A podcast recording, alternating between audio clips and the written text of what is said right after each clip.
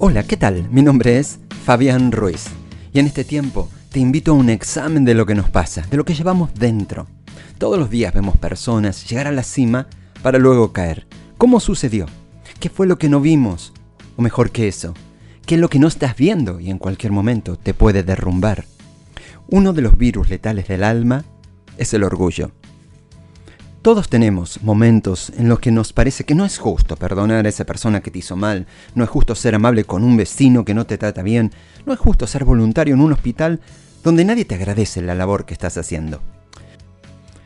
Todo en tu interior dirá, no los perdono, fue su culpa. Me tienen que pedir perdón, me tienen en este pequeño proyecto cuando yo estoy más calificado para más que esto. Y así es que el orgullo toma el control. Sin embargo, si vas a alcanzar tu máximo potencial, tenés que humillarte y hacer las cosas que quizás no entiendas. Es decir, el único antídoto para el orgullo es la humildad. Vemos esto en una experiencia que el apóstol Pedro tuvo con Jesucristo. Pedro había estado pescando toda la noche y no había pescado nada. A la mañana siguiente, muy de mañana, cuando estaba regresando a la orilla, a punto de dejar la barca y terminar con una fallida noche de pesca, Jesús le dice, ahora ve a las aguas más profundas y echa tus redes para pescar. Pedro podría haber dicho, Jesús, te quiero mucho, pero vos sos un maestro, vos seguí con tu profesión, yo soy pescador, tengo años de formación. Él podría haber dejado que el orgullo lo convenciera de pensar, soy un experto, sé lo que estoy haciendo.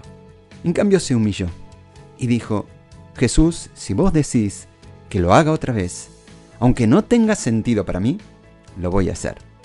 Vos sabés lo que es mejor, así que voy a dar este paso de fe. Cuando lo hizo, atrapó tantos peces que su red comenzó a romperse. Su promoción, su ascenso, fue en su humildad. Cuando te tragas tu orgullo y decís, puedo que esto no tenga sentido, pero voy a hacer lo que Dios me pide que haga. Voy a humillarme y ser bueno con esta persona que me hizo mal. Voy a dar lo mejor de mí en el trabajo aunque nadie me dé el crédito. Cuando caminas en humildad vas a ver gran cantidad de peces gran cantidad de favor. Como Pedro, tu crecimiento, tu sanidad, tu avance está en tu humildad. La escritura dice que Jesús se humilló y se hizo obediente. No dice que fue obediente porque tenía una voluntad tan fuerte que siempre hacía lo correcto. Incluso Jesús tuvo que humillarse. Se necesita humildad para caminar en obediencia. Sin humildad, Jesús podría haber pensado soy el Hijo de Dios, no tengo por qué aguantar estos insultos, no voy a ir a la cruz fue su humildad lo que le impidió tomar represalias de las personas que le hicieron mal. Su humildad es la razón por la que pudo subir a una cruz y decir, Padre, perdónalos, porque no saben lo que están haciendo. Hay momentos en que Dios nos pide que hagamos cosas que parecen difíciles. La naturaleza humana se va a levantar y te va a decir todas las razones por las cuales deberías quedarte en el bote y no volver a intentarlo. Por las cuales deberías reprender a toda esa gente que te hace daño y no morderte la lengua. Pero cuando no tenemos humildad y pensamos que siempre tenemos la razón, vamos a ser tercos, difíciles de tratar. Así que lo que tenés que hacer es hacer como hizo Jesús, humillarte para poder ser obediente. Tenés que dejar tu orgullo y decir, no me voy a ofender porque me dejaron fuera, no voy a estar demasiado orgulloso para pedir perdón, para decir lo siento, admito que estoy equivocado.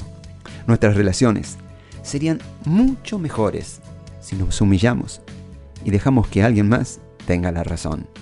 Abrí tu corazón y asegúrate no incubar ningún virus letal del alma.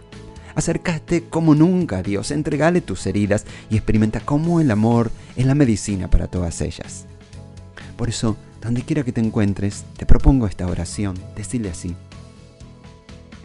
Querido Dios, dame un corazón como el de Jesús valiente para destronar el orgullo en mi interior, dispuesto a colocarme bajo tu mano poderosa.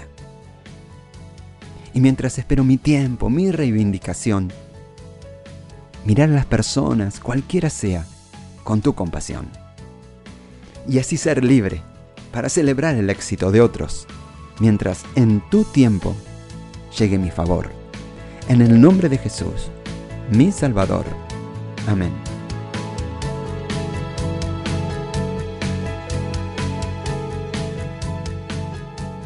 Deseamos que esta palabra haya sido relevante para tu vida. ¿Querés conocer más? envíanos un WhatsApp a Conectar a la MEDA al 215 17 80 81 o podés visitarnos en San Martín 2020, Ciudad de Mendoza, República Argentina.